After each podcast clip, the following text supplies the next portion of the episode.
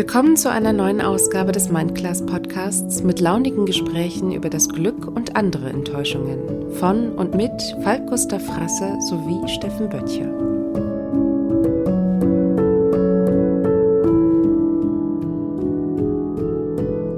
Ihr Lieben, anstelle der gewohnten Cutouts an dieser Stelle komme ich jetzt mal mit einer Ankündigung um die Ecke. Diese Aufnahme ist zwei, drei, vier, fünf Tage alt und daher muss ich leider sagen, dass der angekündigte Fotowalk und auch das Bier am Abend zuvor leider abgesagt sind. Woran es liegt, das könnt ihr euch denken. Ansonsten ist alles geblieben wie besprochen. Kommt gut durch die nächsten Tage und Wochen, bleibt gesund und wir freuen uns, dass ihr da seid.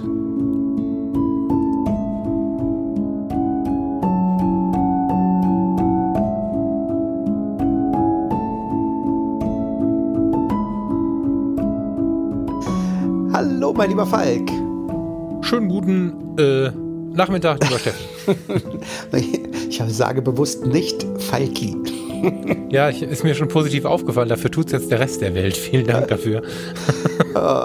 ich habe äh, heute Morgen unseren, unseren Podcast, ich mache das ja sonst nicht, ähm, heute Morgen unseren Pod letzten Podcast mal gehört. Und mhm. da fiel mir auf, Steffen, du musst langsamer sprechen, deine Gedanken sammeln ähm, und äh, ein, ein bisschen flüssiger sprechen. Also ich stammel ja durch die Gegend, dass überhaupt noch Leute zuhören. Das, das wundert Na, mich ehrlich gesagt. Nee, du stammelst nicht. Ähm, ich finde, dass das sogar einer deiner, oh Gott, jetzt nicht, dass du das falsch verstehst, einer deiner Wiedererkennungswerte ist. Ach so. Ich finde, dass dieses ähm, beim Sprechen entwickeln, nochmal eine Kurve nehmen, nochmal zurücknehmen, nochmal von, das ist immer schon, auch zu YouTube-Zeiten, wie Ach ich so, finde. Ja. ja, ehrlich, ehrlich, ja. das mag ich. Ja, damit darfst du nicht aufhören, was denn dann? Okay, na gut, aber ich versuche auf jeden Fall ein bisschen langsamer zu sprechen. Wie war dein Sonntag bisher? Das können wir gemeinsam üben, das muss ich auch. äh, super, ich habe spontan trotz des Sonntags ein ganz interessantes Fotoshooting gehabt gerade, muss ich sagen. Schön. Mhm, das, war, das war ganz interessant. Ähm, hatte einen Sozialpädagogen, der in der gar nicht sozialpädagogigen Umgebung des Düsseldorfer Medienhafens abbilden wollte, dass er sowohl Führungskraft ist als auch cooler Pädagoge, der auf dem Boden sitzen und äh, Jeans tragen kann. Also das war eine sehr breite Spreizung in dem, im Anspruch. Das hat Spaß gemacht. Das war gut. Ja, schön. Siehst du, ich habe heute auch einen ganzen Tag fotografiert. Ah, ähm, was ich, denn? Na, ich bin ja jetzt zwei Wochen mit Sony auf Tour. Also wenn ihr das jetzt hört, äh, bin ich nur noch eine Woche mit Sony auf Tour. Wir nehmen ja immer eine Woche vorher auf. Ähm, und da ähm, hat mich Sony mal wieder eingeladen. Das machen die, glaube ich, so einmal im Jahr. Ich weiß gar nicht, letztes Jahr hatten wir gar keine Tour. Kann ich mich nicht erinnern. ähm, ein bisschen meine Erfahrung mit, mit, äh, ja, mit so einer Sony äh, Alpha 9 zu erzählen. Und ich habe diesmal so, so ein Blitzen mit ganz einfachen Mitteln also ohne Softbox, einfach nur mit ein bisschen Spielerei. Ich MacGyver mir immer so viel auf, weil, weil ich mich langweilen normale Softboxen. Und habe ich heute ein mhm. bisschen rumprobiert. Meine liebe Caro hat sich ja als Geisha verwandelt. Sie wird mit, mitfahren die zwei Wochen und oh, cool. unser Geisha-Model sein. Und ähm, das ist, äh, wow, ich bin mir selber, muss sagen, ich war heute selber ein bisschen beeindruckt äh, von, den, von den Aufnahmen. Also ihr könnt gespannt sein. Wer Lust hat, äh, der kann gerne, ich muss jetzt eine Woche vordenken, morgen sind wir in Berlin bei Foto Meier, Dienstag sind wir in Hamburg bei bei IPS, Mittwoch bei Probes in Bremen und Donnerstag bei Calumet in Düsseldorf. Da treffe ich dich dann auch, mein lieber Falk. Wenn ihr dabei sein wollt, müsst ihr einfach nur mal kurz anrufen bei den jeweiligen Händlern und dann kommt er auf jeden Fall mit rein. Ja, das war mein Sonntag bisher. Ja, ich, ich freue mich auf den Donnerstag jetzt noch ein bisschen mehr. Also die Caro als Geisha finde ich extrem cool. ja, äh, bin, bin gespannt, wie man da so trifft. Ich mag das ja gerade sehr irgendwie, dass man an, an jeder Ecke diese kleine, kleine, kleine Fotowelt dann irgendwie doch wieder, ja. äh, dass man ihr begegnet. Ja. Und du hast mich ja dann nochmal eingeladen auf, äh, am Samstag bei irgendeiner Fotologentour oder sowas. Ähm ich habe, na, ich habe dich, ich habe dich, also ehrlicherweise muss ich sagen, ich habe auf äh, alle Mitglieder einladen geklickt. Mhm. du, Ich bin sogar da, so ist es nicht. Also ich bin Ach ja so. in der Nähe. Ja, ja, ich bin ja, Ja, in der komm. Nähe. Also ich, Ja, ich habe ja selber einen, Business-Shoot noch in, in, in äh, Herne. Ähm, Ja. Aber ihr hattet irgendwas von einer Abendveranstaltung gesch geschrieben oder sowas? Äh, Ja, ich erkläre es dir kurz. Also wir sind, ich erkläre es euch kurz. Wir sind, ähm, also ursprünglich gab es eine Fotologen-Episode, wo es mal wieder darum ging, wie sehr ich die Romantik des Ruhrpots mag. So, und dann hieß es, irgendwann können wir nicht mehr zusammen dahin und so. Daraus ist entstanden, dass wir an dem Sonntag mit einem Haufen Hörern einfach zwei, drei Punkte im Ruhrpott ablaufen und da ein bisschen fotografieren und sind zusammen sein. Äh, wir sind zusammen. Und am Samstagabend sind wir irgendwo in Ratingen. Das ist jetzt leider immer noch nicht so ganz klar ähm, in einer Kneipe. Wir hatten einen geilen Rockschuppen geplant, der ist aber so eng, so nah beieinander, dass die Hälfte der Mitglieder Sorge hatte wegen Corona. Was ich in dem Laden dann, also es ist Thomas mein Lieblingsladen hier in der Gegend, aber das sehe ich dann auch ein. Jetzt suchen wir gerade einer Ersatzlocation, wo wir ein bisschen zivilisiert am Tisch sitzen und uns was essen und trinken können und den Abend einfach ein bisschen Komm- zusammen rumhängen können. Kommt der Thomas auch? Der Thomas kommt, genau. Ähm, der schön. kommt ein bisschen später. Der hat einen Auftrag. Der kommt um halb neun, neun oder so, aber der Thomas kommt auch. Dann Ja, sag doch nochmal das schaffst, Datum. Sehr gerne. Dann sag doch nochmal das Datum. Äh, Samstag haben wir jetzt immer gesagt. Also Am Samstagabend, dem 21. März, sind wir auf Bier und Kohlenstaub in Ratingen ab 18.30 Uhr. Am Sonntag, den 22. März, sind wir unterwegs im Pott. Beides müsste aber im Fotologen Campus bitte kurz geklickt werden. Also wer von euch, nicht du Steffen, alles cool, wer von euch noch dazukommen äh, möchte, kommt bitte in den Fotologen Campus, das ist die Facebook-Gruppe und klickt sich in der Veranstaltung dazu. Nicht, dass ich 10, 15, 20, was auch immer Tischplätze reserviere und wir sind nachher 50. Das wäre nicht cool. Also Ja. es wird auch nicht nur um Fotografie gehen. Also das langweilt mich hier immer am meisten. Ähm, also ich werde wahrscheinlich dann auch, auch abends irgendwie dabei sein. Freue mich Ja, schon, gerne. dich wiederzusehen, Thomas wiederzusehen. Wahrscheinlich treffe ich auch noch ein paar andere aus der, aus der Facebook-Gruppe. Und ähm, ja. da wird es mit Sicherheit nicht nur um Fotografie gehen. Ne? Nee, nee, also ich hoffe, also wenn es an mir geht, nicht. Und wenn nicht, dann drehen wir das Thema. Alles gut. Ja. Ja, Corona, wir, sind wir schon wieder bei dem Thema. Ich habe äh, auch bei, beim Hören so ein bisschen, bisschen nochmal gehört, ich, manchmal tue ich, tue ich äh, der Welt da draußen auch so ein bisschen Unrecht. Ähm, unser heutiges Thema ist ja Angst und ähm, vielleicht können wir da auch gleich das als Einstieg nehmen. Ich habe ja gesagt, das ist alles übertriebene Hysterie und sowas. Ähm, und und habe aber dann auch gesagt, nichts ist ansteckender als Angst. Und Angst ist ja so ein Ding, was man äh, selbst gar nicht unbedingt zwingend im Griff hat, sondern die Angst hat einem ja selbst im Griff und äh, man tut teilweise dann wirklich irrationale Dinge in der Angst und äh, daher kommt wahrscheinlich dann auch diese Hysterie. Ja, ich, ähm, ich hatte vorher, also du sprichst ja gerade, du spielst ja gerade die Episode von letzter Woche an, bevor ich sie online gestellt habe. Ähm, man, der Hörer kennt es, am Anfang sind ja immer so drei Zitate drin oder vier, die habe ich da reingeschnipselt und dann habe ich sie auch nochmal gehört, bevor ich für Upload, ab, äh, Hochladen gedrückt habe und habe kurz überlegt, ob wir da ähm, gut gesprochen haben oder ob wir irgendwem Unrecht getan haben. Ich finde halt nicht, weil wir dann schon sehr differenziert darüber gesprochen haben. Äh, Dennoch finde ich es ganz cool, wenn wir diese Woche mal über Angst sprechen, weil Angst und Hysterie haben schon zwei verschiedene, ich will nicht sagen Bedeutungen, aber das sind schon zwei verschiedene Themen. So, ne? Und ähm, witzigerweise habe ich jetzt in der letzten Woche das Thema, ich bin auch immer mal wieder drüber gestolpert. Also wir hatten das in der Episode. So. Dann haben wir uns ja im Nachgang, der Marco bearbeitet die Episode, aber dennoch habe ich da nochmal reingehört. Dann habe ich die Flüge für Nizza gebucht, also für unseren Workshop mit den Fotologen im Spätsommer. Wenn ich die Flüge buche, muss ich darum denken, dass ich fliegen muss. Und ich habe schon Flugangst. So, da war also das Thema Flugangst, also Angst auch wieder irgendwie Thema. Und dann habe ich da so ein bisschen rumgegoogelt, weil das für mich ja auch nicht fremd ist. Mein Burnout damals ähm, ging auch einher mit einer sogenannten Angststörung.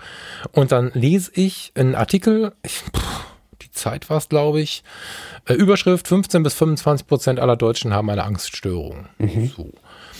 Prozentzahl variiert, weil man sich natürlich streitet, ab wann ist eine Abnormität eine Störung und ab wann ist es nur ein bisschen viel und so. Ähm, wir können das Thema nicht zu sehr psychologisch-psychiatrisch diskutieren, weil es einfach alleine schon so viele Formen von Angst gibt und so viele feine Unterschiede.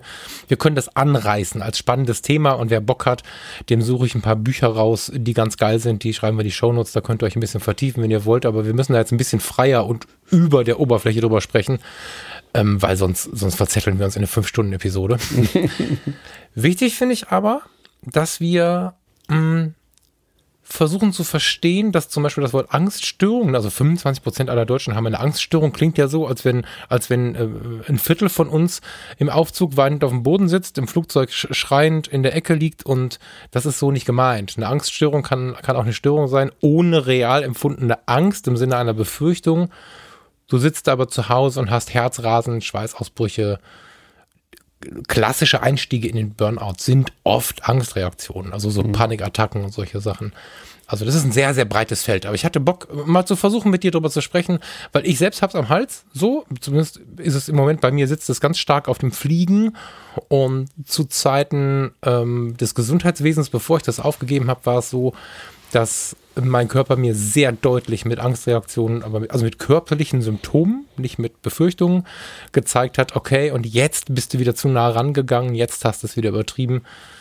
Hm, ja, ist das für dich ein Thema? Ja, nee, also ich muss, äh, weil ich hatte heute, als du mir das Thema äh, rübergeworfen hast, auch drüber nachgedacht. Und ähm, mein Problem ist eher das Gegenteil, nämlich dass ich keine Angst habe. Angst mhm. ähm, schafft ja Stress und Stress schafft Aufmerksamkeit. Mein Lieblingsspruch, Angst schafft Aufmerksamkeit.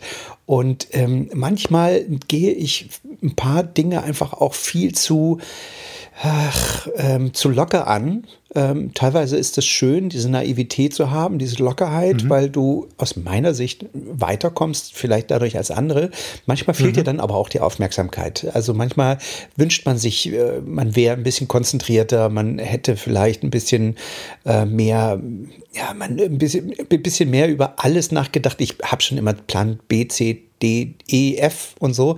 Ähm, ich habe halt gelernt in meinem Leben, unglaublich zu MacGyvern. Also immer in der Situation zu reagieren und eine Lösung zu finden. Also ich denke mhm. nie in Angst oder so, ich denke immer in einer Lösung. Und ähm, von daher, ähm, bis auf diese, diese kleine ich will jetzt nicht sagen, dass es eine Angst ist, aber ähm, jedes Jahr im Winter, wenn, wenn das Telefon mal nicht so derbe klingelt wie im Sommer, ähm, mhm. dieses äh, wie, wie, wie geht es denn jobmäßig dieses Jahr los und warum, warum ruft denn keiner an und so. Ähm, das ist aber keine richtige Angst. Ich, Im Laufe ja, der Jahre. Mehr so Kontrolle, ne? Das beobachtet man ja. Ja, es ist ja auch ganz gut, dass man, dass man da so eine Empfindung für hat, dass man das nicht völlig leger nimmt, weil dann, dann kann man doch mal vielleicht dem einen oder anderen Kunden noch mal kurz eine Mail schreiben schreiben und sagt, Mensch, guck mal hier, ich habe noch ein bisschen, äh, bisschen Zeit im Kalender, wenn du, äh, wenn du gerade irgendwie Bock hast, dann ruf mich gern an oder wenn ihr was mhm. braucht. Das ist ja, das hilft ja, also sowas mhm. hilft, hilft ja auch, ne? Hm, aber nee, im Gegenteil, ich habe eigentlich keine Angst. Was mich aber bei dir jetzt mal interessieren würde, weil ich kann mir vorstellen, dass mich das schon tangieren würde, als du im Rettungsdienst gearbeitet hast und mhm. ähm, den Tod so oft äh, gesehen hast. Also ich sehe ich sehe in meinem Arbeitsalltag, in meinem äh, täglichen Leben keinen Tod. Ich kann mich auch nicht mhm. erinnern, ob ich in meinem Leben jemals, ich habe vielleicht ein oder zwei tote Menschen gesehen in meinem Leben. Ähm, mhm.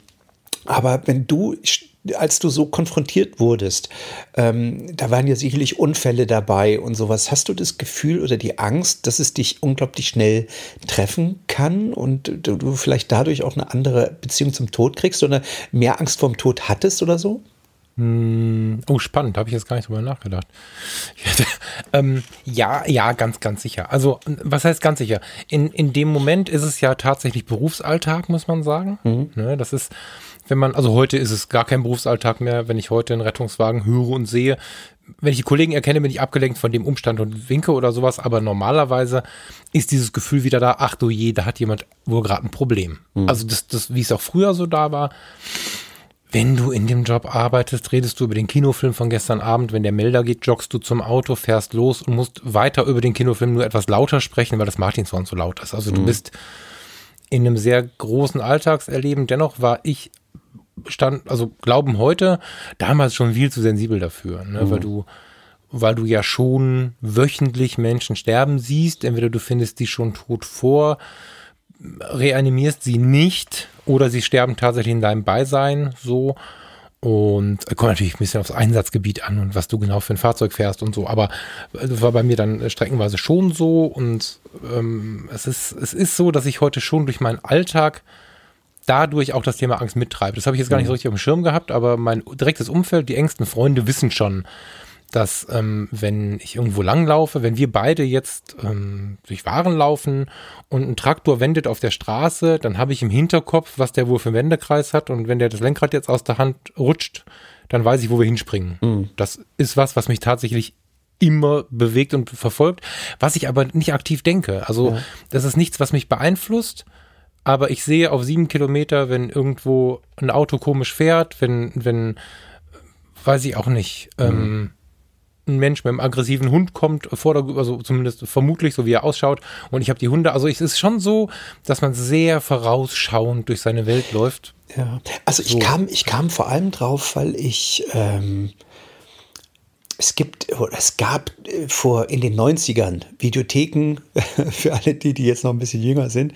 Und da gab es in der Horrorabteilung oder so Gesichter des Todes. Ich weiß nicht, ja, ob, du, ob, du, dieses ja. grauenvolle Video guckst. Und natürlich ja, ist nee, man mit Anfang, Mitte 20 irgendwie so drauf, dass man sich das dann einmal holt und anguckt. Und ich muss sagen, nach, äh, in diesem, in diesem äh, Film, das sind quasi naja, äh, es sind Schnipsel, Originalaufnahmen, also nicht gestellt, sondern es sind einfach Videoschnipsel aneinandergereiht, ähm, wo Menschen vor der Kamera irgendwie sterben. Und äh, weil sie ein Zauberkünstler oder ein Bungee-Springer oder irgendeiner, wo Dinge eben schief gehen und die dann eben sterben. Und äh, natürlich ist man irgendwie, hat man so eine komische Neugier und so eine abartige, ich weiß nicht, was da in einem vorgeht. Ich war Anfang Mitte 20 und hatte sowas noch nie gesehen, habe es mir dann gesehen, angeguckt und muss sagen, seit also damals in diesem, in dieser Zeit, als ich dieses Video da sah, habe ich schon Angst vorm Tod gehabt, weil ich immer dachte, oh wow, wie mhm. schnell das geht und so. Das hat mhm. sich natürlich jetzt mit den Jahren, Jahrzehnten irgendwie bei mir ähm, ja völlig entspannt. Also ich denke da überhaupt nicht drüber nach. Ich kann mir auch an keine Szene mehr erinnern. Deswegen kam ich drauf und hatte dich gefragt irgendwie. Ähm, ja, warte, lass mich mal ganz kurz ein PS hinterschmeißen, ja. äh, äh weil jetzt habe ich es ein bisschen konkreter. Es ist schon so, dass wenn du in deinem Berufsalltag immer dahin fährst, wo einer krank ist. Also du fährst ja nicht irgendwo hin, wo ein Geburtstag gefeiert wird und alle mhm. sind lustig drauf, wie als Fotograf jetzt, er wird geheiratet oder so, sondern du fährst ja schon dahin, wo es ein Problem gibt. Mhm. In meinem Fall fuhr ich nur zu dem großen Problem, weil ich nur auf dem großen Auto saß.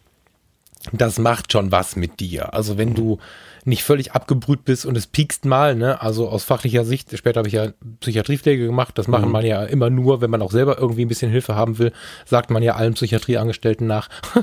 es gibt 27 Fehlempfindungen im Schnitt am Tag pro Mensch. Also du hast 27 Mal irgendein Zicken, Zucken, Pieksen, irgendwas im Körper, was irgendwie komisch ist, mhm. was eine Fehlempfindung ist, ohne irgendein. Das heißt eingebildet? Oder was meinst du mit Nee, das ist eine, Empf eine Empfindung ist nie eingebildet. Also es gibt auch in, in, in der Körperlichkeit und auch in der Psychiatrie fast nichts Eingebildetes. Aber ähm, du empfindest also, es schon. Aber also es hat keine sagst, Relevanz hab, für dich. Es genau, passiert jetzt nichts. Also ich habe einen Schmerz, den ich aber ignoriere irgendwie. Genau, der Schmerz, okay. wenn du ganz fit bist, ignorierst du den, bemerkst den vielleicht kurz, gehst weiter. Es kann aber schon sein, ähm, dass der Schmerz so intensiv ist, dass wenn du im Thema bist, denkst, oh, links und mit ein bisschen Arm liegt das mein Herz und dann erschreckst du dich, dann geht der Puls ein bisschen hoch und so, also solche, ist übrigens dann auch direkt wieder, geht wieder Richtung Angst. Solche Dinge passieren schon vermehrt, dass du eher in dich hineinhörst zum mhm. Beispiel oder dass du einfach auch davon ausgehst, ich konnte lange Jahre nach dem Rettungsdienst, ich habe danach noch fast zehn Jahre im Krankenhaus gearbeitet, aber lange Jahre nach dem Rettungsdienst habe ich nicht in die Zukunft, geschweige denn bis zur Rente geschaut. Mhm. Das geht jetzt so langsam, dass ich in diese Altersregionen schaue, aber jetzt ist auch nicht mehr so lange bis dahin. Mhm. Aber ich konnte mir viele Jahre nicht vorstellen, länger älter als 50 oder so zu werden, weil da habe ich sie ja alle schon umfallen sehen. Mhm. Das ist schon so gewesen, ja. Ich muss auch sagen, dass ich jetzt ähm, durch, die, durch, durch die hohe Ereignisdichte im, in meinem Leben in den letzten 10, 15, ach eigentlich seit, ja, also ich habe eine hohe Ereignisdichte in meinem Leben. Ich habe jetzt überlegt, ob es mal eine Phase gab, wo ich keine Ereignisdichte hatte. Ja, eigentlich nicht. es gab immer eine hohe Ereignisdichte, also so hoch, ähm, dass es dass extrem viel los ist und extrem viel, dass ich extrem viel erlebe. Und man hat ja immer so ein Vision Board oder so, so ein äh, Task was will man noch schaffen, was will man noch erleben. Mhm. Und da habe ich echt, glaube ich, bis jetzt, muss ich sagen, bis äh, zu 49 viel abgearbeitet. Ich kann mir, ich, ich habe jetzt keinen aktiven Wunsch, das will ich noch unbedingt machen, außer vielleicht noch mal irgendwann ins Ausland gehen für ein Jahr oder sowas. Ähm, aber das habe ich jetzt nicht, das habe ich jetzt nicht äh, aktiv auf dem Sender oder sowas. Aber ich habe äh, in meinem Leben jetzt quasi im Grunde alles erlebt, was ich erleben wollte, äh, von äh, Länder der Welt bereisen, über die große Liebe, über Kinder ge gekriegt, also nicht gekriegt, also ich habe Kinder, ähm, alles, also alles das, was ich, äh, wo ich dachte, das könnte spannend sein im Leben, habe ich gemacht. Und ich merke, je mehr davon abgearbeitet, in Anführungsstrichen, ähm, je mehr ich da erlebe und erlebt habe, desto mehr verliere ich auch die Angst vorm Tod, weil ich ich glaube, dass die Angst vor dem Tod auch ein Stück weit daher kommt, dass man noch so viele Wünsche offen hat und manchmal dann denkt, oh nee, nicht jetzt schon oder das wäre jetzt zu früh oder ich habe doch noch gar nicht alles erlebt oder ich müsste doch noch, äh, ich hatte noch das und das vor hm. ähm, und dass man quasi dann Angst hat, dass man das alles nicht mehr erlebt, weil man irgendwie zu früh stirbt und sowas. Das ist bei mir in der Tat verloren gegangen, so ein bisschen. Also nicht, dass ich mir jetzt den Tod herbeiwünsche oder sowas, aber ähm, ich sag mal, wenn ich jetzt, äh, wenn mir frontal Laster entgegenkommen würde, hätte ich nicht in den letzten zehn Sekunden das Gefühl, ach scheiße, warum denn jetzt gerade oder jetzt, äh, ausgerechnet jetzt oder so, ich wollte noch so viel mhm. machen. Sondern ich hätte wahrscheinlich ein Lächeln auf den Lippen und äh, würde sagen, ach schade irgendwie, aber äh, ist wohl so. Ja. Mhm. Ist sicherlich auch eine Typfrage, aber steckt super viel Wahres drin. Also wir kommen ja in fast jeder Episode darauf, spannenderweise. Ich habe es ja auch in meinen Notizen, die ich gerade so ein bisschen hingepinnt habe, bestehen. Ein großes, großes Ding ist einfach, wenn wir die Dinge hm, also wenn wir Sehnsüchten nicht nachgehen. Ne? Also es ist auch in diesem Thema Angst geht es viel darum, was nehme ich wahr im Leben, was nehme ich von mir selber wahr, wie ernst nehme ich mich, wie sehr kann ich mich wahrnehmen, gerade so in Richtung Burnout, da wollte ich gerade hin, als ich dich gefragt hatte. Mhm. In Richtung Burnout ist auch so, dass diese körperlichen Reaktionen, diese, ich kann mich erinnern, ähm, Illustrator und Übelkeit war irgendwann mal Thema ja, für dich. Ja, ja, ja. Ähm, ne, wenn du, wenn du ein Computerprogramm aufmachst oder wenn du, wenn du einem Menschen begegnest, der mal dein Chef war oder wenn du der Grundfarbe deines alten Unternehmens begegnest, die, die du ständig bearbeiten musst, was auch immer so. Dann, dann gibt es so körperliche Reaktionen, die dann auch wieder sehr nah in Richtung Angstreaktionen äh, halt gehen. Ich würde sagen, das, halt das ist möglicherweise hast du recht, sind dieselben Symptome, aber ich, das, das Wort Angst würde ich jetzt in genau. dem Moment nicht ver verwenden. Und deswegen wollte ich es vorher erklären, genau. Ja. Äh, du hast halt keine, du hast keine, keine, keine Angst im Sinne einer Befürchtung, ja körperlich besprochen, also, also ist es aber eine Angst. Mhm. Also wenn, wenn wir, wenn wir da fachlich drüber reden, dann ist eine Angsterkrankung, eine Angstreaktion. Ich hatte, ich hatte fast nie Angst. Mhm. Also ich, wenn ich Herzrasen bekommen habe, habe ich gedacht, oh, ich habe es wohl wieder übertrieben so und, und habe dann gemerkt, jetzt habe ich eine 140er Frequenz im Krankenhaus. Dann musste ich aus der Situation raus, ähm, ohne Flucht, habe das zu Ende gemacht, äh, sicheres Auftreten bei völliger Entgleisung, bin dann raus und habe dann mal durchgeatmet. Aber äh, auch das ist eine Angstreaktion, ohne dass du real denkst, jetzt habe ich aber gerade Angst, sondern du weißt gar nicht wovor. Das ist das große Problem bei den Panikstörungen. Das große Problem, was du auch viel bei den, bei den Schauspielern und bei Leuten mit sehr viel Erfolgsdruck ähm, immer wieder hörst, sind diese Panikreaktionen. Plötzlich Herzrasen, plötzlich Platzangst, plötzlich Hyperventilation, das sind ganz klassische Panikstörungen und Angststörungen, mhm. so, die oft im Burnout halt ähm, auch vorkommen. Und ganz oft passiert es halt auch, wenn du immer vor dir her schiebst, was du an Sehnsucht in dir trägst. Ja. Also wenn du, wenn du, ne, es gibt, es gibt ähm, ah, sogenannte Angstverhaltensweisen, wenn du jetzt also immer Angst hast, äh, was du gerade sagtest, Dinge nicht mehr zu erleben. Du steckst in einem schlimmen Arbeitsverhältnis, jetzt böses Wort, aber vielleicht steckst du auch in einer schlimmen Ehe oder was auch immer. Irgendwas, was dich so ein bisschen in Ketten hält. Und du wünschst dir aber gerade in diesem Bereich noch was Schönes. Mhm. Und da gibt es dann halt verschiedene Verhaltensweisen. Ähm, ganz oft ist das äh, zum Beispiel so ein Bagatellisierungsverhalten. Ich weiß nicht, ob du die Leute kennst, die, wenn sie mit irgendwas konfrontiert werden, du siehst denen an, dass sie unfassbar unglücklich sind und dann lächeln sie drüber weg. Ja. Nein, ist gar nicht schlimm und lächeln dann, obwohl sie dir eigentlich eine reinhauen wollen. und das ist ganz oft ähm, zum Beispiel ein ganz, ganz typisches Signal, so, ne? dass, dass man Dinge vor sich herschiebt die man nicht angeht, weil man eine gewisse Angst hat vor Veränderung, vor was auch immer. Und ähm, da gehen oft solche Störungen mit einher, dass sie einfach immer und immer wieder eigentlich wollen, aber es nicht tun. Veränderung verweigern, mhm. weil sie so viel Angst vor der Veränderung haben und damit schüren sie die Sehnsucht immer weiter und weiter und weiter. Und dann landest du in so einem Kreislauf, der dich ganz schnell in so eine Panikstörung zieht. Also jetzt hast du die Verbindung zwischen ähm, Angst und Burnout hergestellt. Da habe ich noch gar nicht drüber nachgedacht, aber mhm, ähm, ja. natürlich, äh, wenn ich drüber nachdenke, dann stimmt das, weil Angst kostet natürlich auch irre viel Kraft. Also irre mhm. viel Energie, die du einen Tag aufwendest, weil du ähm, ja nicht nur ähm, ähm, ja auch ein bisschen gelähmt bist und gegen diese Lähmung oder Lethargie, die sich dann einstellt, gegen ankämpfst. Ne? Und ähm, das kostet natürlich einen Haufen Kraft. Und irgendwann kannst du auch nicht mehr dagegen ankämpfen. Und dann sagst du, ach komm, ist mir doch egal, dann leckt mich doch, dann, dann passiert es jetzt.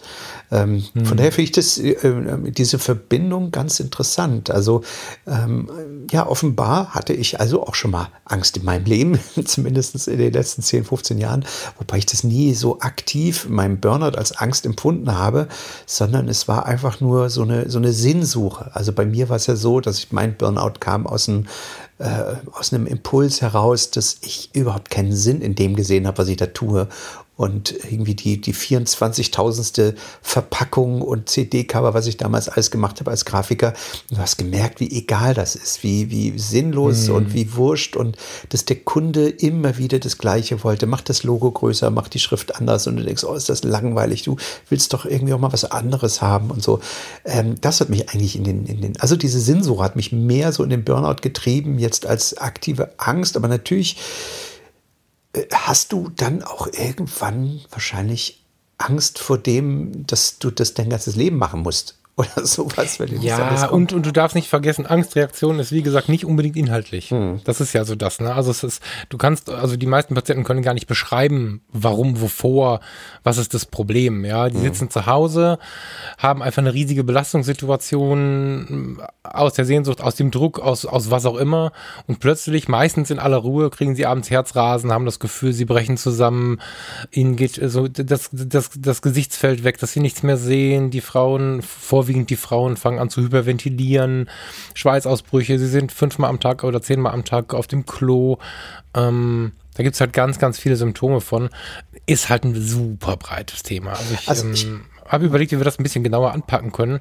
Ja. Wir können von mir aus gerne kurz mal in die Flugangst gehen, weil das ist was, das die Leute besser greifen können. Da wollte ja, ich gerade hin. Also ja. ähm, es gibt ja zwei Arten, aus meiner Sicht zwei Arten von Angst äh, Impulsen oder, oder Gründen, einmal rational, einmal irrational. Also ich würde mhm. das mal ganz mhm. so, so, trennen und sagen, es gibt eine, eine, rationale Angst in dem Moment, wenn du dich in einer Gefahrensituation befindest, ähm, wo du super schnell reagieren musst, wo du wirklich Angst hast um Leib und Leben. So, mhm. das ist eine rationale Angst.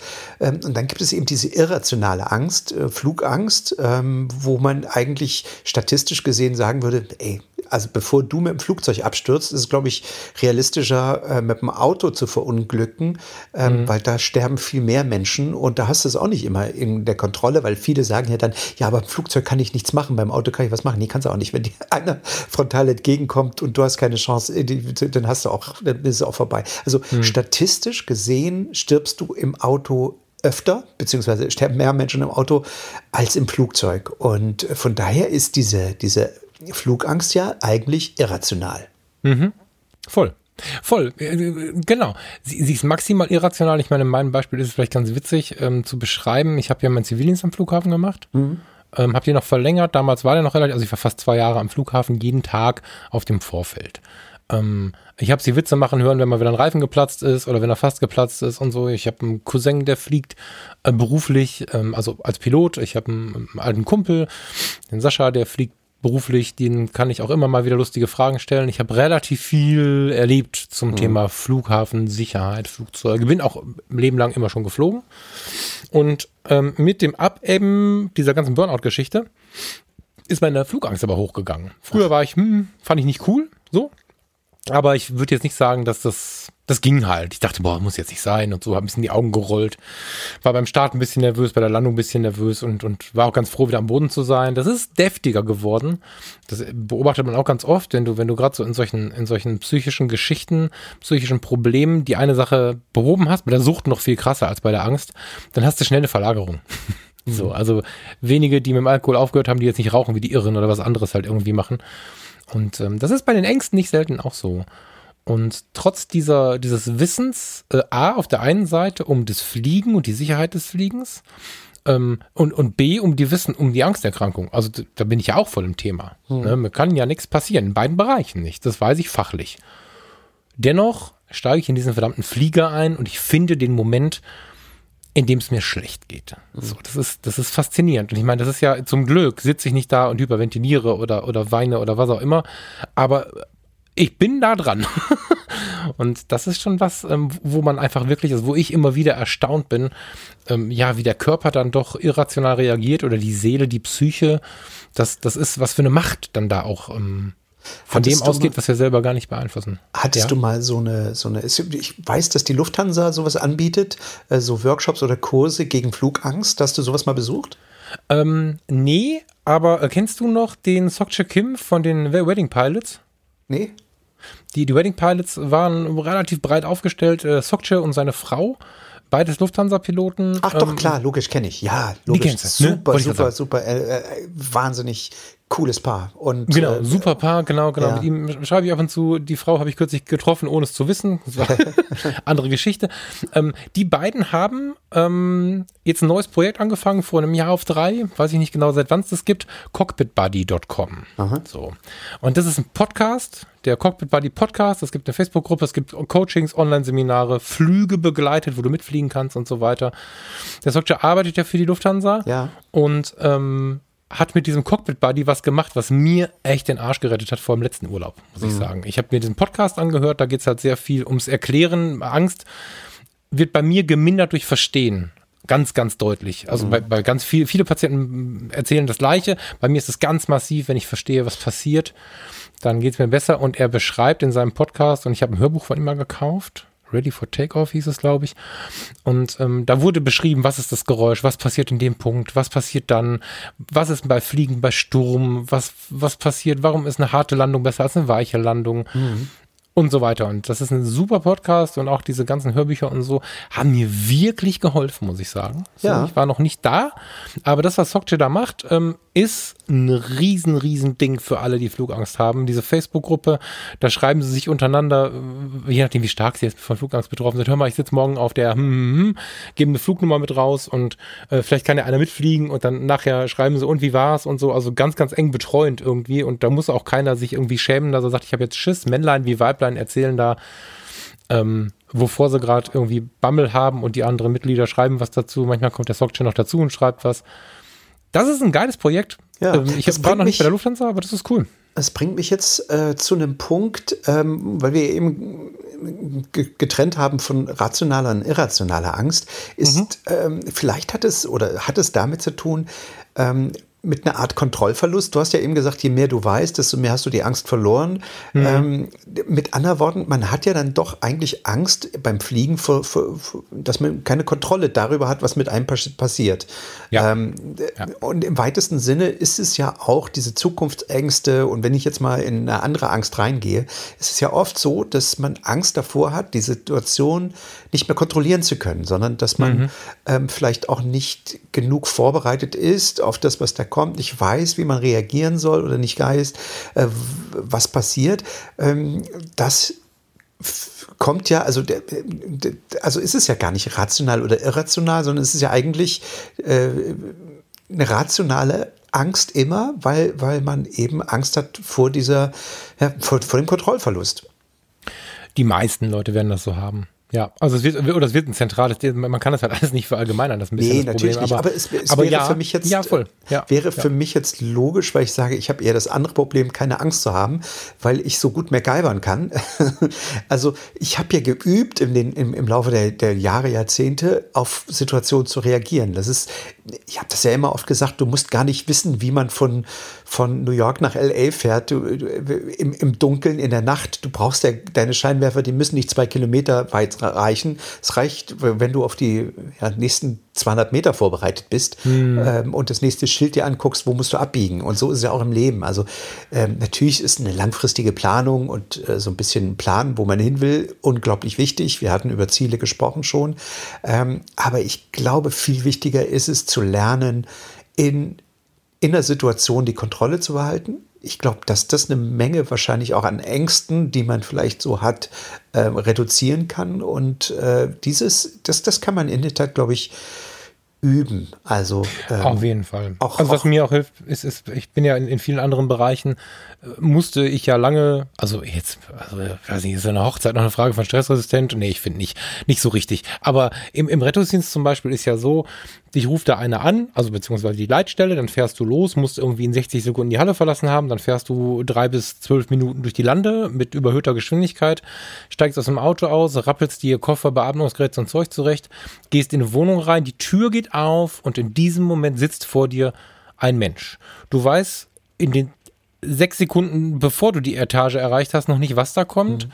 Ob da jemand sitzt, der äh, blutet, atmet, nicht atmet, blau ist, 100 Jahre alt ist, 20 Jahre alt ist, ob da Aggression in der Bude ist oder Frieden oder Stille oder du weißt ja gar nichts. Mhm. Kommst da rein, musst ähm, binnen kürzester Zeit erfassen, was ist hier passiert, was ist das Problem, musst parallel deine Kollegen anweisen, EKG, Blutdruck, Blutzucker, alles Mögliche zu machen, was du wissen möchtest an, an an Parametern, äh, möchtest wissen, was ist bei den Menschen jetzt gerade los. Und das ist ja auch so eine Sache, wenn du da angstvoll reingehen würdest, hast du gar keine Chance. Ja, aber das zeigt Stehst du da und sagst, äh, äh, äh, äh. Und der gleiche Typ, der das mit, mit, mit absoluter innerer Ruhe immer wieder und wieder und wieder gemacht hat, sitzt im Flugzeug, hat Todesangst. Ja. Das ist halt das ja, Verstehen, der, dass es nicht rational ist. Na, ja, so. ich glaube doch, dass es rational ist, weil du bist ja ähm, diese Situation, die eben beschreibst, du kommst quasi in eine, in eine Wohnung, wo du nicht weißt, was dich, dich erwartet.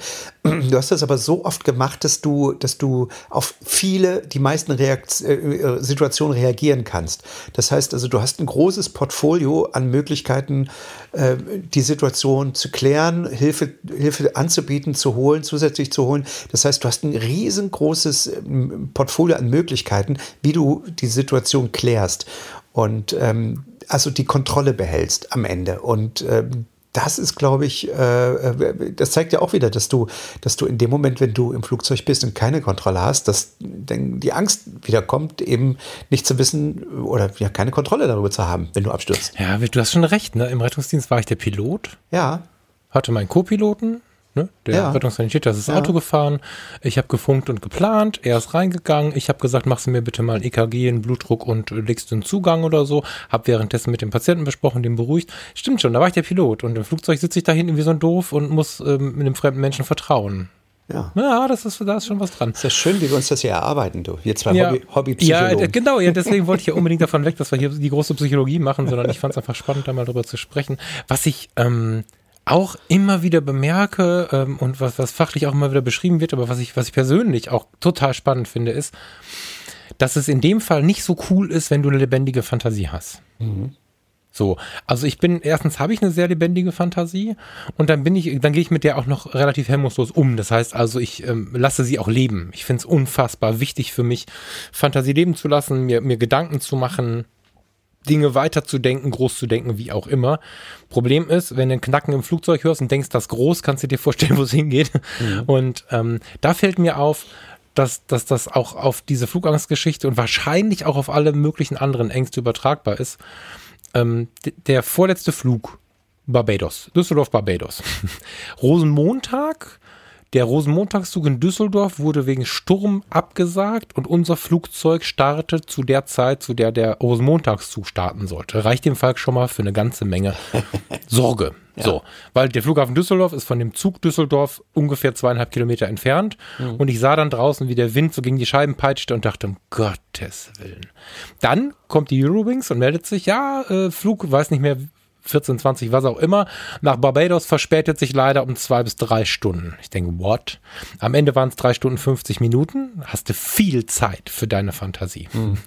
So, dann sitzen wir irgendwann in dem Flieger Sagt der Pilot, ja, meine Damen und Herren, danke für Ihre Geduld, es tut mir wahnsinnig leid. Wir hatten ein äh, Computerproblem, haben jetzt alle Systeme neu gestartet, jetzt müsste alles wieder laufen. Genau, müsste. Das kenne ich. So. Dann sitzt der Falter genau. und denkt, es müsste alles wieder laufen, aber wir sind die nächsten neun Stunden über dem verdammten Ozean Richtig. ohne Landemöglichkeit. Ja. Aber es müsste alles wieder laufen. Müsste Habe ich mich schon mal bedankt. So ja, ja, ja, Ist super nett. Vielen Dank für diese Information. Und dann sind wir auf dem, im Landeanflug ähm, nach Barbados. Mhm. Nach Barbados zu an Barbados. Wie heißt denn das? Wir land, also wir sind vor Barbados. Ist doch egal. Und? Genau. Und wir haben ja die karibischen Inseln, wer sich die kurz ein bisschen vorstellen kann, das sind ja unglaublich viele kleine Inselgruppen. Ja. So. Und die haben natürlich alle Licht und so. Und dann bist du im Landeanflug und wir sind relativ früh tief gewesen.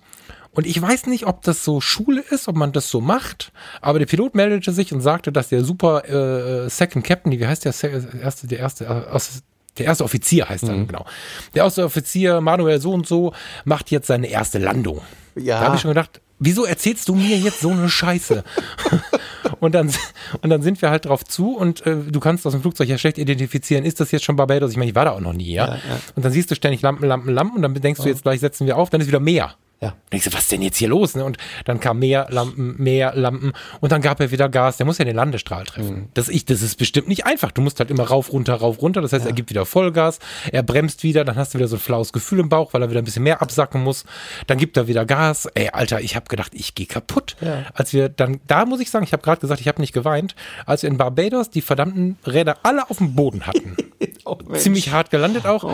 Habe ich echt eine Träne im Auge gehabt und dachte, so, jetzt kann der Urlaub losgehen. Bis jetzt war einfach nur Horror. Ja, so, und das ist was, alle anderen waren super entspannt. Ja. Und ich saß da und konnte nichts mehr. Ja, das, kann, das, ich, halt das kann ich aber verstehen, ja. Ich hatte, ich hatte auch mal, das war, da bin ich nach Kuba, auf, war ich auf Kuba und ähm, da war auch ähnliches, also du fliegst ja auch über die Karibik mhm. und ähm, ich bin von Kuba zurückgeflogen, das so so Maß. Und die Tür, ich saß so an der Tür, die machte also einen, einen Lärm, da habe ich gedacht, die fliegt gleich raus oder der muss gleich ja. landen oder sowas. Und dann habe ich den Steward ja. gefragt, ich sag, oh, uh, sorry, uh, what about the door? Und er, yo, I, I think it's broken. und ich habe nur genickt und denke, okay. Ja. sie, sie ja. war offenbar kaputt oder so, aber ist, ja, machte keinen Das, das habe ich gelernt beim Cockpit Buddy Podcast das habe ich gelernt, ja. genau. Es kann schon mal so eine Dichtung ein bisschen aufgeben. Sobald so eine Dichtung ein bisschen mhm. aufgibt, klingt das so, als wenn das halbe Flugzeug auseinanderreißt. ne? Also so Dinge erklärt er dann übrigens. Ja, das ist ganz geil, weil das ist auch ein Klassiker vom Falk. Ne? Oder Schöner. ich weiß noch, Rückflug Domrep wir hatten irgendwie den Computer kaputt. Äh, alle haben sie die ganzen äh, Bordkarten mit Kugelschreiber geschrieben, weil der Computer war kaputt. Vom gesamten Flughafen Punta Cana war der Rechner platt irgendwie. Mhm. Dann saßen wir irgendwann nach tausend Stunden Diskussion, wer jetzt wo sitzen darf in so einem riesigen Flugzeug, saßen wir alle und die Maschine stand aber, ich weiß nicht wie viele Stunden auf dem Vorfeld und die Klima war nicht an. Das heißt, in dem Flugzeug waren, weiß ich nicht, 40, 45 Grad. Mhm.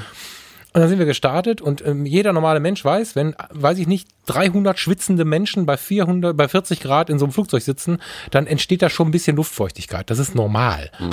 Und dann starten wir Klima als an und dann tropft es ständig von der Decke. Ja es ist normal. Glaubst du, ich konnte mir einreden, dass das normal ist? Ja. Wir waren da in 10.000 Metern äh, Flughöhe und ich habe mir einfach Gedanken gemacht. Und mhm. da ist das Problem tatsächlich die Fantasie. Also man mhm. sagt da halt Versuche, also du kannst ja deine Gedanken lenken, auch wenn sich das nicht so anfühlt, wenn man so eine akuten, akuten Angst ist. Du kannst schon darauf einwirken, ob du dir jetzt die ganze Zeit diesen Tropfen da anguckst und dir Gedanken machst oder ob du dir kurz erklärst, warum da dieser Tropfen ist also was tatsächlich, dann, ja, was tatsächlich hilft, sind Kontergedanken. Also das ja, äh, genau. äh, ne, einfach was genau. an, an, was anderes denken, an, an, was anderes denken. Und in der Tat ähm, hilft natürlich auch ähm, äh, helfen Substanzen, die einen ein bisschen lockerer machen, ne, sage ich jetzt mal. Also ein bisschen, ja. bisschen, bisschen Rotwein, ein bisschen Schnaps oder sowas äh, vom Stuart geben lassen. Ähm, damit ertränken ja viele ihren Kummer über den Alltag auch. Ähm, ich bin übrigens immer noch äh, ohne Alkohol jetzt hier seit, seit diesem Jahr. Also ich bin mega stolz. Ähm, also, ne, das ist ja oftmals so, dass viele natürlich auch ihren, ihren Alkohol dann so ihren, ihren Kummer ein bisschen mit Alkohol ertränken. Und das ist natürlich in solchen Situationen, äh, glaube ich, auch, ich will jetzt nicht dazu auf rufen, dass ihr euch alle besaufen sollt. Aber es hilft natürlich punktuell dann auch mal so ein bisschen, glaube ich. Mm, muss man halt ein bisschen selber wissen, wie man darauf reagiert. In der Angst ist halt das Problem, dass du eh schon mit hohen Pulsen und hohem Blutdrücken rumkrampfst. Mm. Und wenn du dann, ähm, musst bedenken, dass, in, dass bei steigendem ähm, Druck mm die Verstoffwechslung eine ganz andere ist. Du bist ja viel schneller voll wie ein Eimer. Ähm, und deswegen muss man da schon ein bisschen vorsichtig sein. Also nicht drei Fälle Branca hinterher kippen, dann kann es sein, dass du dann da also liegst. Kann, dann hast du zwar auch gar keine Angst mehr, aber. ich kann mich erinnern, ich war, glaube ich, zweimal oder dreimal in meinem Leben so richtig betrunken, dass ich äh, jedem gesagt habe, es ist mir so völlig egal, scheißegal, mir ist alles egal. ähm, aber mal zurück zur Angst. Ähm, lass uns mal ein bisschen von der Flugangst wegkommen. Ich glaube, da haben wir jetzt äh, lange drüber, drüber gesprochen, auch, auch mit die Idee mit dem Podcast und so unbedingt reinhören, finde ich toll. Ähm, was mir bei, beim Thema Angst heute Morgen auch so durch den Kopf ging, ist, dass ich eine Menge Menschen kenne, nicht eine Menge, aber ich kenne einige Menschen, ähm, die Bindungsängste haben, Angst davor, mhm. äh, bedingungslos zu lieben, nenne ich es immer, aus Angst vor Verletzung. Also ähm, natürlich ist das so ein Thema, wenn man, wenn man, ich glaube, die erste große Liebe, wenn die vorübergeht oder beziehungsweise wenn, wenn, wenn die auseinandergeht, das ist einer der schlimmsten Schmerze. Also Liebeskummer ist, glaube ich, einer der, der schlimmste Schmerz, auch den man, den man seelisch haben kann. Mhm. Und ähm, wenn man verlassen wird. Und ähm, die, ich glaube, dass sich, wenn man das nicht ordentlich aufarbeitet oder wenn man da keine, sich nicht nochmal öffnet ähm, oder öffnen kann, ähm, dass eine Menge im Leben kaputt macht an, an Möglichkeiten oder an, ja, an, an Beziehungen irgendwie auch. An, jede, jede kommende Beziehung hat ja darunter zu leiden, dass man mal so, wenn man mal so verletzt wurde. Und ähm, es ich kenne ein paar Leute, die einfach sich nicht mehr binden können, beziehungsweise wenn sie sich dann mal binden, ähm, immer so eine Hintertür offen lassen oder sich gefühlsmäßig nicht auf den anderen komplett einlassen, weil äh, könnte ja wieder was passieren. Also ich glaube, da ist auch äh, eine Menge Schmerz auf der Welt unterwegs. Wie, wie ist es bei dir? Hast du mm, deine erste große Trennung, Liebe überwunden? Kannst du dich äh, vollkommen in der Beziehung, vollkommen äh, bedingungslos lieben? Geht das? Ja, ja, ganz eindeutig. Aber ich merke, wie vielen Leuten das ein Problem macht. Also ich habe das, das erste Mal war unfassbar schmerzhaft. Aber ich, also, wobei es wehtun, das tut immer weh. Aber ich stelle fest oder ich habe so eine, so eine eigene Theorie, dass sehr, sehr, sehr, sehr viele Menschen keinen wirklichen Abschluss machen und sich selbst auch in vielen Punkten belügen, was so, was so Beziehungs, ähm, was so das Beziehungsende und der Neuanfang einer Beziehung und so angeht. Da sind viele Leute oftmals nicht ehrlich zu sich, äh, manchmal, weil sie es selber nicht sein wollen, aus eigenem aus Eigenschutz und manchmal äh, mit Blick auf den Partner, der vielleicht sehr eifersüchtig ist oder so, der eine eigene Angst hat, den anderen wieder zu verlieren oder so. Ich glaube inzwischen, dass ein ganz, ganz sauberer Abschluss, und damit meine ich nicht keinen Kontakt mehr haben, sondern einen sauberen Abschluss im Sinne von, man redet darüber, man lässt das Ganze sacken, man schaut, habe ich noch mal ein Gesprächsbedürfnis? Wenn ich das nicht habe, ist gut, wenn doch, dann doch. Und vor allen Dingen mit einem gesunden Umgang mit dem Ganzen. Also ich habe ja, du hast ja, Farina sitzt mit im Raum, hat ja äh, wir haben ja alle Beziehungen gelebt, weil wir sie zu dieser Zeit genossen und geliebt haben, diese Beziehung. Mhm. So, mal mehr, mal weniger, aber im Großen und Ganzen haben wir das ja nicht gemacht, weil wir irgendwie behindert waren, sondern das war ja, war, war ja eine klare Entscheidung. Und ja. einer der großen Fehler ist dieses, also auf, aufgrund der Schwierigkeit dessen, ne, ich meine, drüber reden, Schluss machen, miteinander sprechen in Zeiten, wo es weh tut, das sind ja alles Sachen, die will man nicht, weil es, da hat man natürliche, natürliche Fluchtinstinkte ähm, in sich. Wenn man es schafft, die zu überlisten und damit vernünftig umgeht und annimmt, dass diese Zeit ja auch für irgendwas gut war, da muss man nicht weglaufen, da muss man nicht per SMS Schluss machen, dann muss man nicht ähm, nie wieder miteinander reden, selbst wenn es hart war. Ich habe auch ein, zwei Leute, mit denen ich nie rede, aber genug andere, die ich entweder auf der Straße treffe und grüße oder jetzt gleich fahren wir zu Tanja hoch. Letzte Woche war ich mit Farina auf dem Geburtstag mit ihrem Ex-Freund. Also ich finde einen natürlichen Umgang mit dieser Geschichte.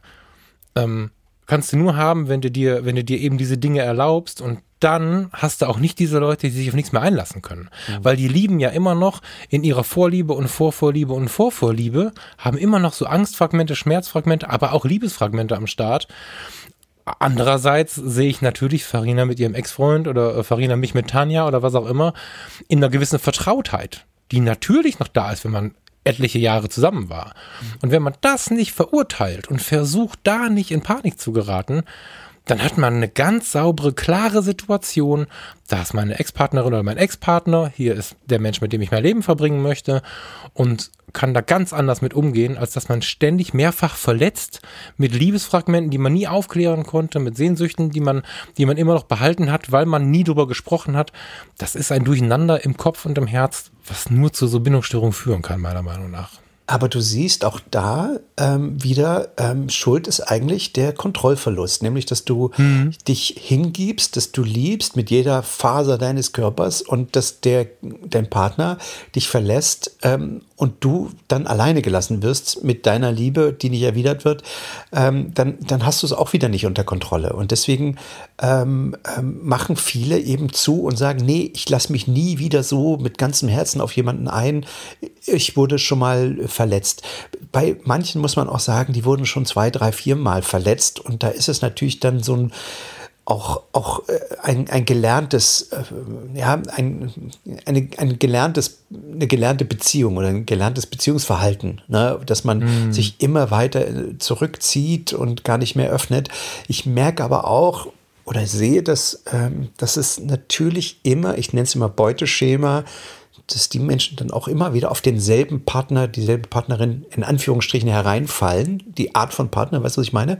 Und ja, äh, immer ja. wieder dann verletzt werden. Also ich äh, kenne eine. Du hast immer deine Anteile an dem, was da passiert, wenn natürlich, du von einer, ja, von einer ich, sprichst. Ne? Also ich, ich kenne jemanden, der, der, der, dieses Mädchen Frau steht auf so harte Typen, eben auf so Typen, die äh, so, also keine, keine, kein Liebe-Typen, sondern die etwa so, so ein Typ, weißt du, so, so Typ Mann, so der auch irgendwie derbe Sprüche macht und Macho ja, ja, und ja, so. Die, die kann halt nichts anfangen mit so weichen, verständnisvollen Typen. Und, und die hat, glaube ich, den vierten, fünften, sechsten Beziehung, die vierte, fünfte, sechste Beziehung. Und jedes Mal wird sie enttäuscht, weil der sie dann auch wie scheiße behandelt. So, wo ich denke, ey, aber du, du suchst dir schon wieder jemanden raus, der, wo du, wo ich dir von vornherein, aber das kannst du dir ja auch nicht sagen, wo du von vornherein wieder weißt, eigentlich, du hast dir mir gerade vorgestellt, eigentlich müsst ihr sofort eine WhatsApp schreiben, ey, was ist denn an dem jetzt anders als an den anderen fünf davor? Ähm, das mhm. wird doch genau wieder so enden. Du, also dann musst du dich doch eigentlich musst du doch, du, ist doch hier, du hast doch deine Hand schon auf der Herdplatte fünfmal drauf, also, drauf liegen gehabt. Du müsstest doch wissen, dass es heiß ist jetzt mittlerweile. Ja, genau. Und ähm, da ist aber die Frage, habe ich denn wirklich dieses Beuteschema? Jetzt bin ich vielleicht auch nicht der, der das verstehen kann, weil ich habe es halt gar nicht. Ne? Mhm. Also bei mir, wenn du, wenn du dir jetzt so ein Fotoalbum angucken würdest, wenn ich so eins hätte, passt die eine nicht zur anderen optisch und so. Das, ich habe das nicht so. Auch nicht von der Art und Weise her deswegen hinterfrage ich es aber auch ein bisschen immer wieder. Mhm. Habt ihr es wirklich, braucht ihr es, entschuldigt ihr euch damit? Ist es nur das, wo ihr am ehesten rankommt? Da, da haben wir Menschen auch so unglaublich viele Facetten, warum das so sein könnte. Also wenn, wenn irgendwas immer wieder passiert oder mir irgendein Vorwurf immer wieder begegnet, dann muss ich irgendwann auch über mich nachdenken. Mhm. Ich bin halt auch ein Freund von, manchmal denke ich auch, die Menschen sind zu 90 Prozent Arschlöcher. Das passiert mir auch. Ja. Aber auf der anderen Seite möchte ich, wenn ich dann dem neuen Menschen begegne, ihm immer, und das fast passiert, das funktioniert fast immer, erstmal ohne Vorurteil begegnen. So. Ähm, aber das ist die einzige Ausnahme, die ich halt so ein bisschen annehme, weil da kann ich selber, komme ich nicht drum rum. Aber wenn mir doch immer wieder gesagt wird, dass ich zum Beispiel in einer Diskussion zu transparent wird, werde, das passiert. Ich immer wieder sind dann Menschen, also, wenn es ein bisschen näher dran ist, nicht beleidigt, aber ich, ich treffe dann schon mal den Menschen, weil ich finde, eine, hundertprozentige Ehrlichkeit ist mir sehr, sehr wichtig. Ich versuche die sehr charmant zu verpacken, trotzdem ist aber manchmal auch der reine Inhalt das, was den Menschen verletzt. Also mache ich mir natürlich irgendwann Gedanken, ähm, okay, jetzt muss ich mal überlegen, wie ich das vielleicht anders transportieren kann, anstatt dass ich einfach nur sage, die stellen sich aber auch alle an. So, mhm. und, und das ist in der Beziehung ja das Gleiche. Und immer wieder an den gleichen Punkten scheitere, muss ich mir erstens die Frage stellen, habe ich ein Auswahlproblem oder auch trigger ich das Ganze oder, oder, oder, oder fördere ich das Ganze mit irgendeinem Verhalten? Ne, also großes Thema Eifersucht. Ähm, wenn jemand von morgens bis abends ein Riesentheater macht, dass du quasi nicht vor die Tür darfst, dann willst du irgendwann nicht mehr als vor die Tür gehen, äh, nichts mehr als vor die Tür gehen. Und also ich denke, das ist ein großes Thema zu überlegen, was habe ich dann auch für eigene Anteile an dem, was da passiert. Die können ganz verschieden gelagert sein. Ne? Ja, das ist ja, was du jetzt beschreibst, ist ja, äh, Eifersucht ist ja eine Verlassensangst, ne? Die Angst davor, verlassen zu werden. Ähm, mhm. Jetzt ja. ähm, natürlich auch rational, irrational ist ja eigentlich egal. Fakt ist, du, du spürst es ja dann. Ähm, aber sowas, ich sag mal so, so eine, so eine Eifersuchtsbeziehung, die ist ja nicht gesund. Das ist ja, da brauchen wir uns ja, nicht ja. drüber unterhalten. Das ist ja eigentlich zum Scheitern verurteilt, weil das, ich habe noch nie eine Beziehung erlebt, die lange hielt, wo man, wo man eifersüchtig war. Aber ne, der Grundpfeiler einer Beziehung ist ja, ist ja Vertrauen. Ne? Mhm, mhm. Genau so, ja, das stimmt. Ja, also extrem breites Thema. Ne, das, ähm, was gibt es noch für Ängste? Ähm, fällt dir noch einer ein?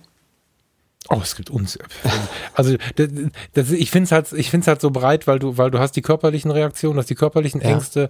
du hast ähm, du hast Ängste wie, also quasi Phobien, ja, dass du, dass du auf irgendeine Sache, auf, auf ein, auf ein Tier, auf eine Spinne oder was, Arachnophobie, mhm. Riesenthema, mhm. so unbändig reagierst, mhm. dass du, dass du es wirklich therapieren musst. So, mhm. ne? Also ich äh, hatte ähm, lange Jahre eine, eine Kumpeline, eine Freundin, die immer mal mit war in der Clique. Wenn die irgendwo eine Spinne gesehen hat, mussten wir gucken, dass wir eine Tüte am Start haben, um die aus der Hyperventilation rauszuholen. Ja. Ne? Und das ist ja fernab von jeder, von jeder Vernunft, was ich immer wieder spannend finde, gerade bei den Ängsten spannend finde, dass du sie ähm, gar nicht medikamentös oder so irgendwie gerade biegen musst, obwohl das natürlich alles auch irgendwie biochemische Vorgänge sind im Gehirn dass du fast alle Ängste mit Gesprächstherapie auf die Kette bekommst. Konfrontations- oder Gesprächstherapie. Das, das finde ich so spannend. Das wollte ich gerade fragen. Ähm, genau. Du hast dich ja jetzt mit dem Thema wahrscheinlich offenbar schon, schon äh, tiefgehender beschäftigt als ich.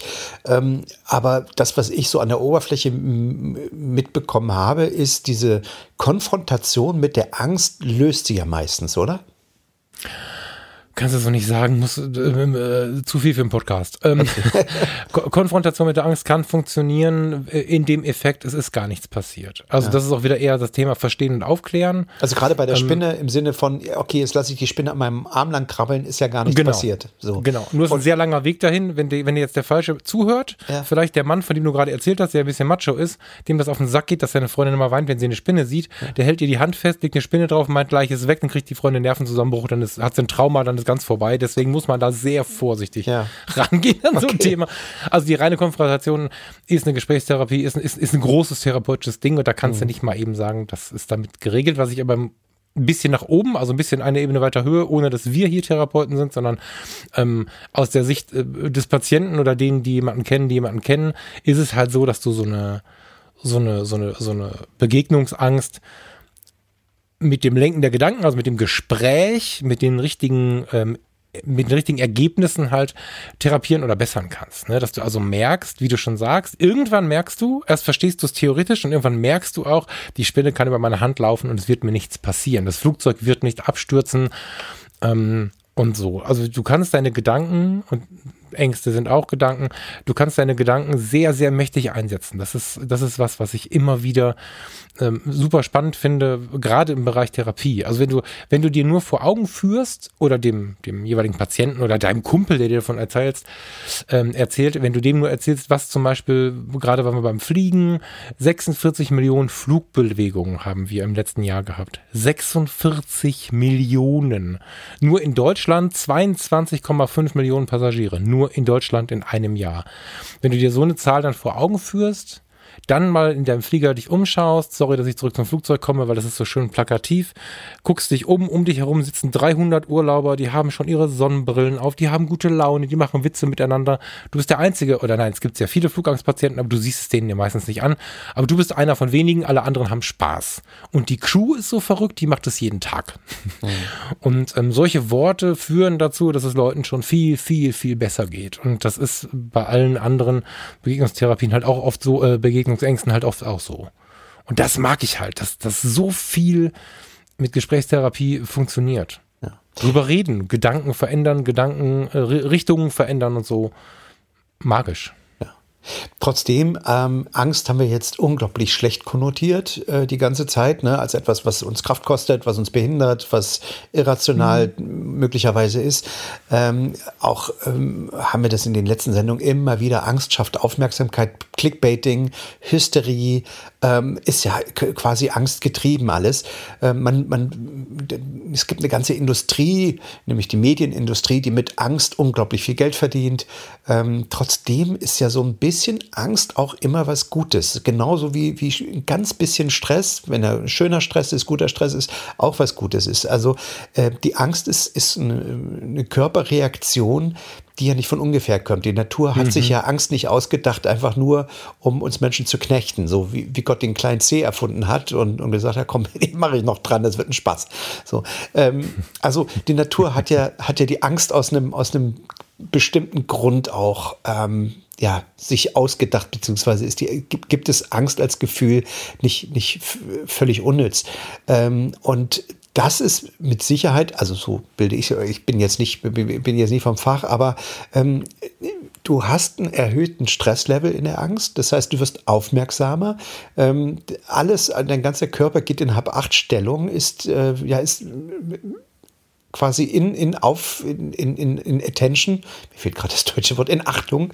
Ähm, und ähm, du schärfst deine, deinen Blick, du, du kannst dich fokussieren. Also wenn es in einem bestimmten Bereich sich bewegt, ist Angst eigentlich ja auch was Gutes. Es darf nur nicht darüber hinausgehen, nämlich dann, wenn du eben diese, diese Angst vom Kontrollverlust hast, wenn du merkst irgendwie, ähm, okay, ich kann jetzt, ich kann jetzt hab acht haben, ich kann jetzt aufmerksam sein und trotzdem hilft es mir nicht irgendwie. Genau.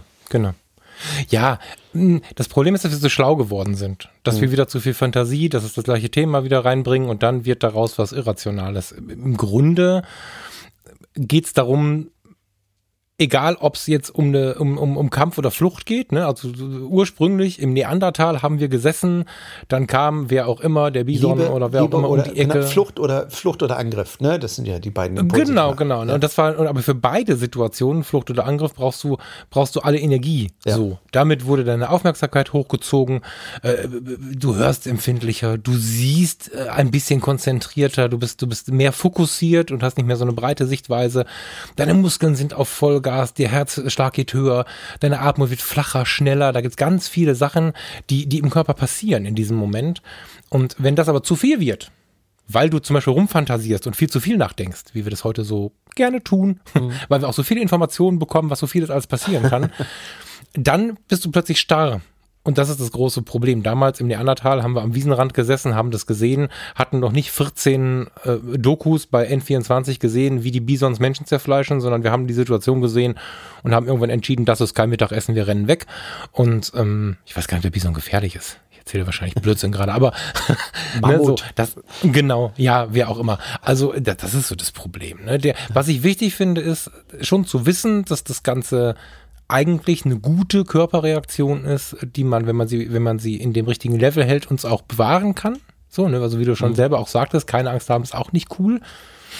Ähm, wovon ich halt warnen möchte, ist, dass, der, dass die Angst zum Berater wird. Das war sie bei mir bestimmt Angst auch. Ist ich habe lange, Berater, ja. Genau, ne? Also ich war lange, lange Jahre eher von der Angst beraten. Ja, guck mal, wie lange ich jetzt gebraucht habe, irgendwann mal das Gesundheitswesen zu verlassen, irgendwann mal mich teilselbstständig zu machen, jetzt mich voll selbstständig zu machen, mich zu trauen, mal im Podcast und so weiter und so fort. Das waren alles Angstberatungen, die mich da haben, äh, davon abgehalten haben vor vielen Jahren. Das, ähm, ja. Spannendes Thema, mein lieber Falk. Ja, viel zu breit. Müsste man eine Serie drüber machen und dann müsste ich, keine Ahnung, meine gute Freundin Peggy als Psychologe mit dazu nehmen, weil wenn du dazu fachlich wirst, du hast ja gemerkt, wenn wir zu fachlich geworden sind, habe ich immer versucht, da rauszukommen, mhm. weil ich einfach ähm, um die um die Vielschichtigkeit des Ganzen weiß und da muss man einfach, da müssen wir uns auch ein bisschen zurückhalten und uns dann ah. hier an unser Glas Wein, nee, du bist ja beim Glas Wasser jetzt, ne? Also Glas Wasser halten. Du, und das ist verrückt. Also, wenn du einmal dich gelöst hast von dieser Idee, dass Alkohol irgendwie ähm, also leicht einsitzen und keine, keine, und keine Termine ist ja der schönste Zustand.